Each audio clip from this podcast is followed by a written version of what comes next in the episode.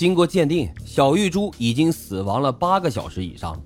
经过一夜暴雨的冲刷后，尸体和现场均无法采集到其他的罪证。西谷会村地理闭塞，穷乡僻壤，人迹罕至，选择在山涧作案，那肯定是本地人无疑了。而且凶手杀人的手段残忍，貌似有深仇大恨。当天，这李洪德便向专案组控告和指认凶手是本村村民周章平、周章安两兄弟。原因有三：这第一呀，周底两家有着上上下下三辈子的夙愿，最近呢还有过争斗；第二，在案发前，周家兄弟与李玉珠有过接触；第三，周家兄弟说不清案发时他们的去向。随后，由村党支书汤其贤和四十多名群众签字的控告状就送到了专案组，要求办案机关严惩周氏兄弟。对此，警方专门成立了一个由五十人组成的工作组，进驻西口会村办案。七天后，周章平被撤掉了村评协主任的职务，同时被开除党籍。周氏兄弟被分别关押到外地隔离审查。半年后，周章平、周章安两兄弟被分别判处了死刑和死缓。周章平在绑赴刑场的时候怒吼喊冤，被送回暂押。而此时，狱中的周章安用筷子戳瞎了自己的双眼，绝食而亡。但是令人费解的是啊，本案从始至终均未取得周章平的口供，而供认与凶杀人的周章安呢，又自虐身亡。案件到此走入了僵局。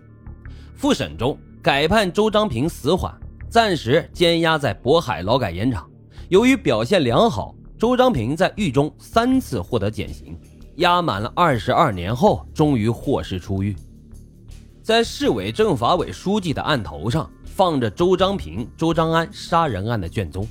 如此恶性的一起杀人案件，却只有薄薄的三本卷宗，根本就不符合常理。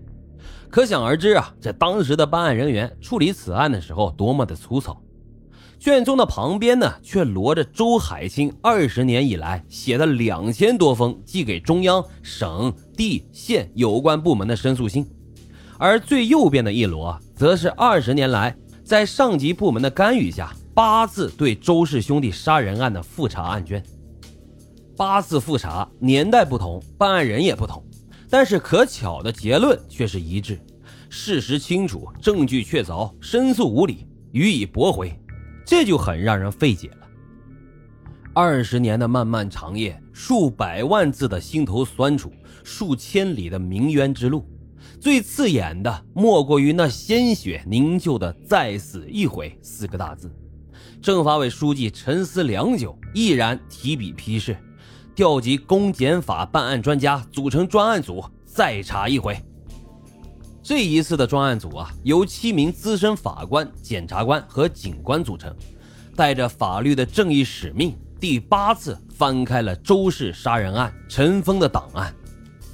时光流逝，物是人非，在这二十多年的时间里，证人绝大多数呢已经病逝了，活着的也都是年纪很大，记不大清楚当时的情况了。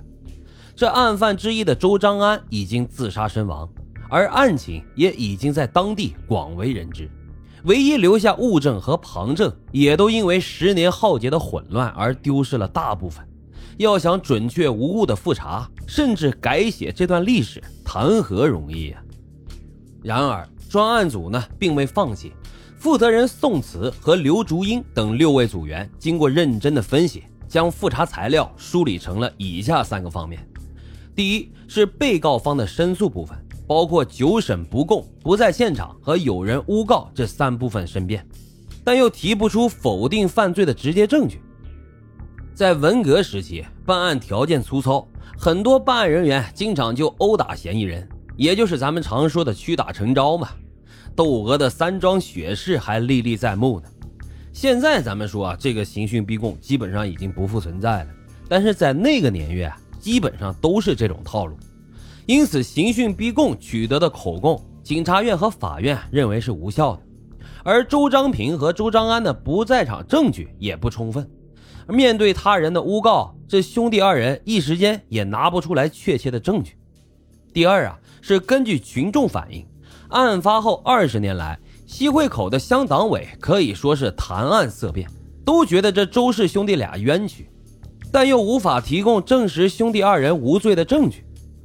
很多人啊，是从周氏兄弟平时的为人和口碑出发的，认为这俩人不大可能做出这种伤天害理的事情。